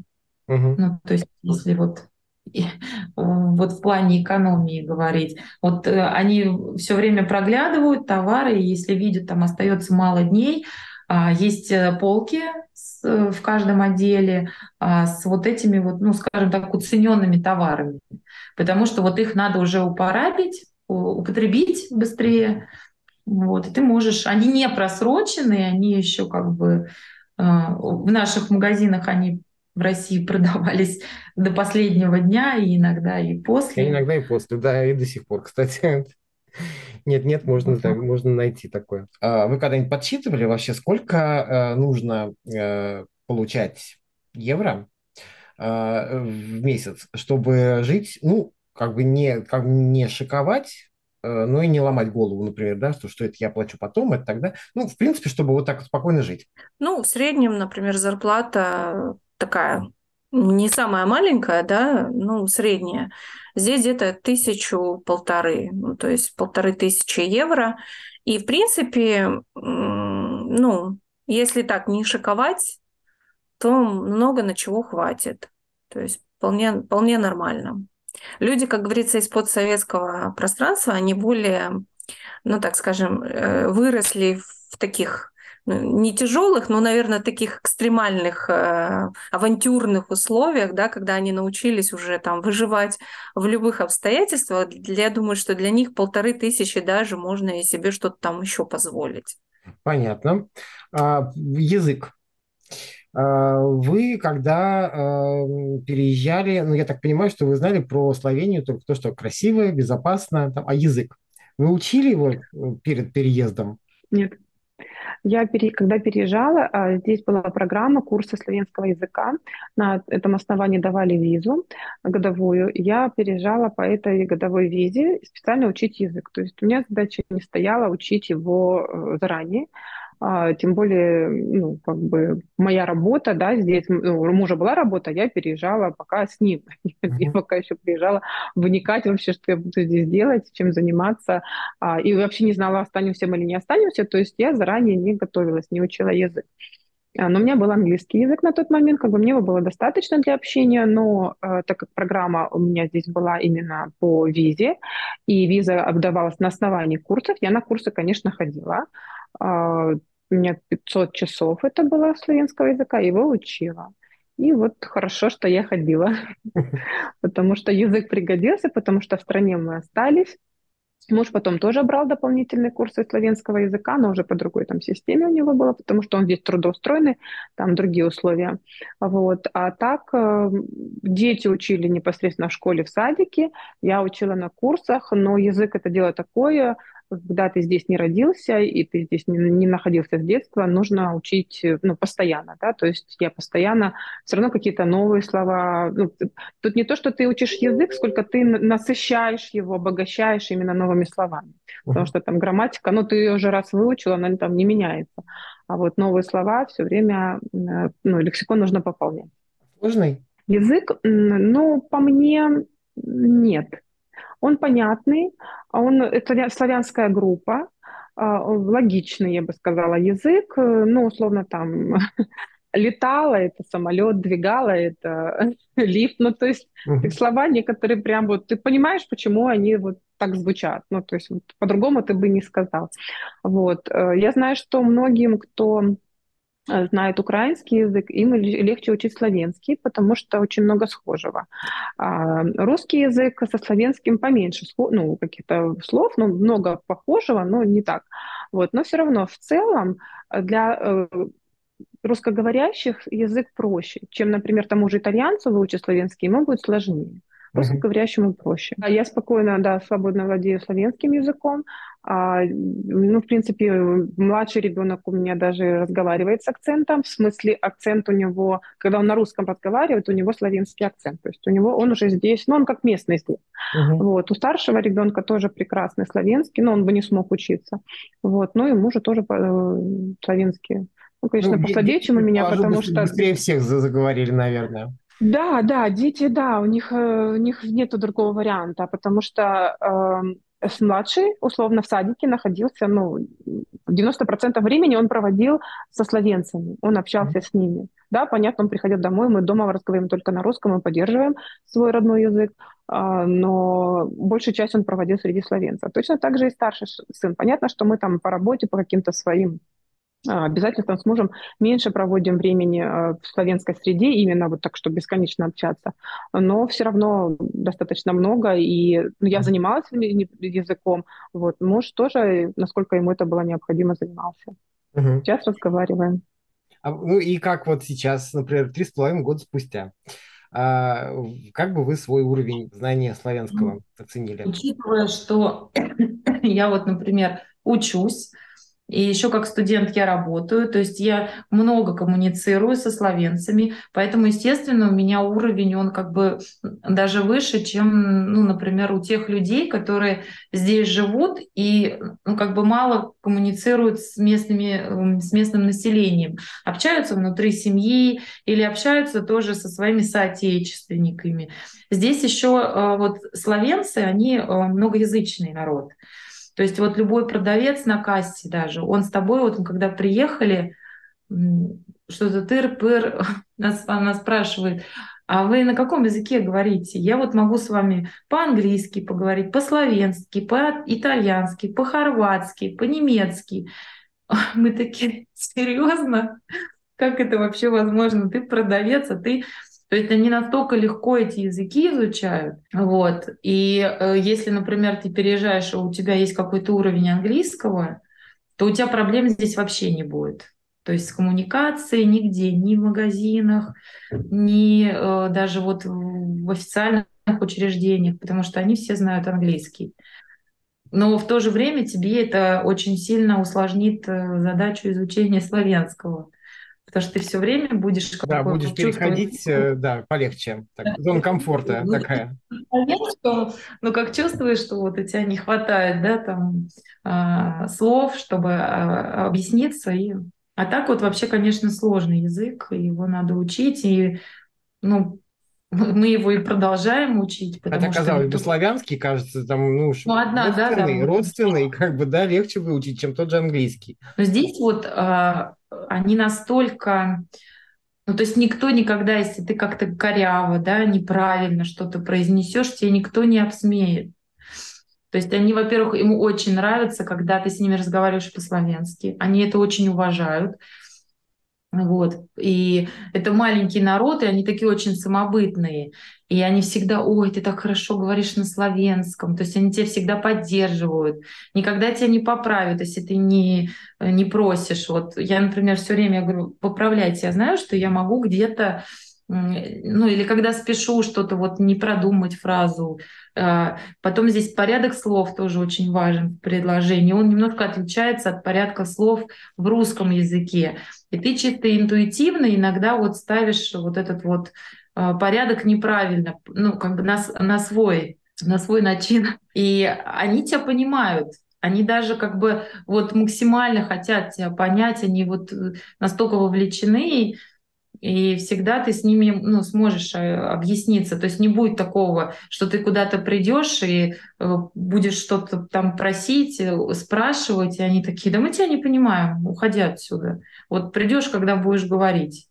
Нет, они наоборот, да, давайте сейчас, ага, сейчас будем разбираться, что вы хотите. То есть, то есть всегда очень открыты к тебе, очень добродушные. И, в общем, с участием всегда вот угу. на, на каждый вот твой вопрос или какую-то просьбу? А, вот менталитет, потому что все-таки там, да, страна красивая, может быть, э, там зарплаты классные, все, но как бы это еще и люди, которые тебя окружают. Насколько угу. комфортно русскому человеку жить э, в Словении? Они в целом здесь люди э, живут закрытые, они, ну так, они, знаете, я бы сказала, они очень, у нас есть такое слово добродошли, да, это добро пожаловать. Вот они такие вот, они вот добродошли, я их называю, они очень, очень гостеприимные. Они э, дадут вам лучшее, они покажут вам лучшее, они э, всегда вот э, накормят вас вкусно, да, то есть вот они такие гостеприимные, но при этом они не будут разговаривать лично никогда. Ну, то есть э, у нас немножко по-другому, да, мы э, у нас другой менталитет. Мы первому знакомому мы не... уже можем, первому попавшемуся начать. Да, да, мы можем, да, разговаривать. Да. да, да, да, мы можем, нам это легко. А у них немножко по-другому это все, ну, как бы устроено. Они открыты, но при этом закрыты. То есть они открыты на общение, но у них есть границы. Они просто не пускают. Ну и не надо. Я, я не вижу нужным копаться, мне это не надо, мне это не интересно. Мне, кстати, вот в этом менталитете проще жить, потому что, ну, мы можем поговорить о, не, на нейтральные темы и душевно поговорить, и хорошо посидеть там, да, и там, и поесть там, не знаю, выпить, не знаю, там, сходить на какую-то культурную программу, обсудить То есть мы это можем, но без вот этого погружения каких-то там деталей личной жизни, которые, ну, по большому счету, и ни к чему знать. Вот, поэтому тут, конечно, зависит, да, насколько там человек, который переезжает сам, да, открытый, там, насколько он э, комфортно ему там было жить в, uh в другой стране, там, в другом менталитете, это тоже, конечно, влияет. Вот, в целом словенцы, э, ну, я говорю, гостеприимные, а, они очень, очень любят свою страну, безумно. Они терпеть не могут, когда их страну причисляют к Балканам. Поэтому, если вы приедете в Словению, не надо, пожалуйста, причислять ее к Балканам.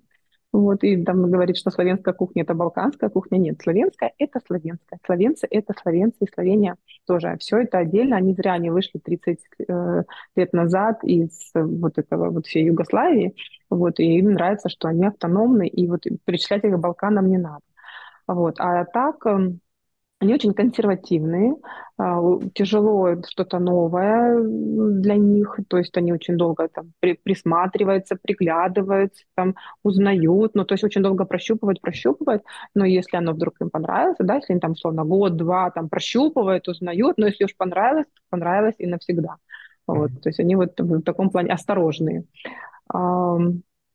очень сильно отличаются еще словенцы по регионам. Словения маленькая, а, но все равно чувствуется вот разность э, разных регионов. Да? На побережье более люди еще такие душевные, более открытые, вообще легко идут на контакт, вот именно там в общении, ну, в легком, э, там вечером собраться там в компании, для них это просто, да. Те, кто живет в Любляне, они чуть более такие, ну, ну, чуть, не то что поосторожнее, тоже там соберутся, но то есть для них нужно все э, как-то более, знаете, а, ну, по графику, что ли, да, то есть нужно договориться, там, соберемся, то есть вот в таком плане. А вот, а, если мы там э, берем, э, еще у нас есть один регион, там они более такие, а, не то что жадные, но все равно не настолько вот Э, как, например, в той же центральной части будут вам там угощать всем, да, э, угощать и встречать. То есть еще от регионов зависит, в каком вы будете жить, поэтому, может быть, у некоторых разные немножко такое мнение, да, кто-то там живет на побережье, на одно про словенцев расскажет, там кто-то живет э, там в центре Словении, тут другое расскажет, еще от этого зависит. А, еще есть такая черта, которая очень многих смущает первое время, но и потом, если человек не будет вливаться в этот менталитет и принимать его, то она и потом его будет беспокоить. Они э, спокойно, ну вот условно, мы живем, э, у нас небольшой дом, да, в этом доме живет э, еще два, двое соседей, то есть две семьи. Вот. И мы арендуем, и если нашим соседям что-то не нравится, они никогда нам об этом не скажут. У них не принято конфликтовать. Вообще не принято. Не нравится, они, наш, вот тот, кто нам сдает, они ему позвонят или напишут, там, не знаю, как-то с ним сконтактируются а, и скажут, что нас не устраивает вот это, вот и вот это. И нам хозяин позвонит и скажет, вот вы там вот так сделали, и вот так, давайте вы так больше не будете делать. Ну, условно, вы там машину поставили, больше там не ставьте машину, это вот неудобно людям. И все. И при этом люди, которые вот э, ему сказали, они нам никогда не скажут, мы с ними будем прекрасно общаться. А, я никогда не подумаю, что им что-то не устраивает, потому что напрямую у них, ну, это конфликт, да, то есть, условно, если бы он мне лично высказывал, я же могу по-разному ну, повести себя, да, могу ну, сказать, ну да, извини, а могу сказать, а что ты, что я не могу там ее вставить? Ну, то есть я же могу по-разному mm-hmm. отреагировать. Может быть конфликт, а может быть не быть. Но они не конфликтные вообще, поэтому вот эти все это вот как бы я такой маленький пример рассказала, но он у них везде. То есть они через кого-то это постараются решить, чтобы не было прямого конфликта. И первое время это очень такое, ну, как, знаете, настучали там на меня, ну, то есть это так воспринимается, ну, что ты не можешь мне сказать, зачем там через кого-то.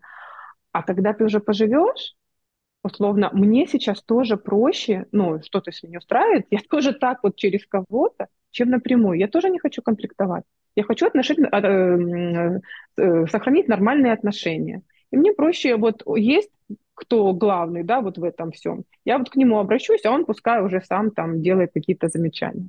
Но к этому нужно привыкнуть. Это вот особенность менталитета, неконфликтность и решение вопросов через кого-то, но многие ее воспринимают как стукачество, ну, или как-то еще по-другому называют. Ну, привычки, да, да, так покажется.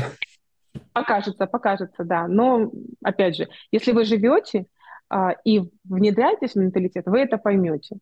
А, если будете, ну, живете и будете вот, ну, отдаленно держаться, тогда будет сложновато, конечно. А про климат Потом... Э, можете что-то сказать? Ну, если вот брать побережье, что это вот что-то похожее, на, наверное, на Сочи. Снега зимой нету, И зимняя температура, ну, наверное, градусов 5-7 плюс. А днем, конечно, прогревается до 11, до 12 градусов, если солнечный день. Если же дует ветер, ну, то холодно. А Любляна — это что-то вот как Москва.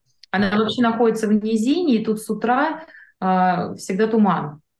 Вот зимой, то есть туман, ты встаешь такое все, как туманный альбион. А любимое время года появилось у вас? Ну, весна мне очень нравится, когда все начинает цвести, очень красиво. Здесь много зелени на улицах везде, всякие деревья какие-то экзотические, пожалуйста, лимоны, э, гранаты, э, хурма растет. Вот просто идешь по улице, и вот эти вот деревья красиво очень. Так, и э, вот досуг тоже, потому что не все же работать и учиться, как-то и отдыхать нужно. Я, насколько знаю, в Словении активные виды отдыха популярные, ну вот те же самые, да, горнолыжные, например. А, да, в основном, да, да, в основном в Словении. А, Словения это больше про природу, это именно, да, отдых на природе, это зимой э, лыжи, там, ну, горнолыжные там, или бег на лыжах, это санки, это сноуборд, это коньки. А если мы рассматриваем там летом, то это велосипеды. Нас, кстати, зимой на велосипедах ездят. Это велосипеды горные, там городские, постоянно мотаются. Это на сапах плавает. То есть э, активности много, но именно, да, больше на природе и больше про спорт. Очень любят хайкинг, да, ходят постоянно в горы. У нас, ну, все оборудовано, указатели, стрелочки, карты на телефоне, приложения, так, ну, обозначения, для того, чтобы люди ходили в горы. Ко мне, когда я занималась туризмом, приезжали группы, я их водила в горы, и они там идут, говорят, вообще, кто тут ходит, вообще, что это такое, может быть, уже не пойдем, а им навстречу там бабушка какая-нибудь спускается, ребенок там трехлетний бежит уже, ну, то есть он уже спускается. Мне так удивлялись, как, то есть у вас, говорю, да, здесь культура, здесь культура активная, ходить куда-то, подниматься, потому что ну, на горе высоко. Многие горы, ну, которые позволяют, да, они наверху имеют хижины. В этих хижинах всегда очень такой вкус, вкусная такая еда, а, кофе всегда вкусное, там какие-то напитки всегда дают, и вот они с удовольствием поднимаются, то есть это такая культура куда-то подняться, сесть, там, выпить рома, вина, не знаю, в Словении очень вкусное именно славянское вино, вот, выпить пиво, там что-то перекусить и спуститься вниз. Прям вот это вот культ. А, но я знаю, что э, ну, природа — это классно, это красиво, это, в принципе, ну, каждые выходные у тебя есть какие-то развлечения. Да, можно там горы, водопады, озера, по озерам, там, э, по рекам сплавляться. А есть еще термы, да, термы — это лечебные, лечебная вода. А в Словении около 80 терм, тоже, пожалуйста, там, выбирай, ну, какой хочешь. Вот. Но я знаю, что многие очень э, очень нужно многим э, еще и культурное, да, какие-то мероприятия, там, балеты, не знаю, театр, а, какие-то выступления, концерты. В Словении это есть, но не в таком количестве, например, как в Москве. Но здесь плюс ее нахождения опять играет большой плюс. Потому что если чего-то не будет в Словении, то вы там опять час, и, да, и вы там в 300, в 300 какое-то будет выступление. Там. А, не знаю, если какой-то концерт, то это мировые звезды, пожалуйста, вы можете самолетом, не знаю, мы летом там летали, Гага приезжала, мы полетели в Амстердам. Ну, то есть ты можешь найти э, не все то, что хотелось бы, возможно, в Словении, но ты можешь найти на э, таком досягаемом уровне для себя и там слетать или съездить и что-то посмотреть больше. Понятно, что сюда тоже с концертами там э, Стивен Кинг, нет, Кинг вот этот э, музыкальный как он, певец? Да. Э, певец Кинг, вот он приезжал, он выступал у нас, да, ну, именно в Любляне. Но не каждая звезда, как бы они же там как-то смотрят, в какой город ехать, в какой город не ехать, и могут не приезжать. Но у тебя есть выбор. Ты можешь полететь или поехать по ближайшей Европе и посетить то, что тебе необходимо. А у нас выступал балет, да, вот кто любит тоже, они там приезжал балет, там Большой театр, солистка выступала с нашей труппой здесь, в Любляне. А, опять же, захотели мы балет, ну, это вот было там в январе, да, в декабре мы там ездили в Будапешт, там э, Щелкунчик, у них каждый год этот балет, это их мероприятие. Пожалуйста, езжай туда. То есть в целом находясь и живя в Словении, я закрываю лично для себя и культурную программу, да, и активную программу. Ну и досуг, конечно, друзья, с ними тоже как бы это, этот пунктик закрыт. А в эмиграции друзья есть. Да, понятно, что не так быстро, да, как у тебя там с, с детства, да, ты там завел друзей, там себя где ты жил, вот. Но в целом по интересам единомышленников найти можно, общаться, дружить и проводить время тоже. Спасибо. Ну, вот еще страна одна у меня появилась, в которой я не был и очень теперь захотелось побывать.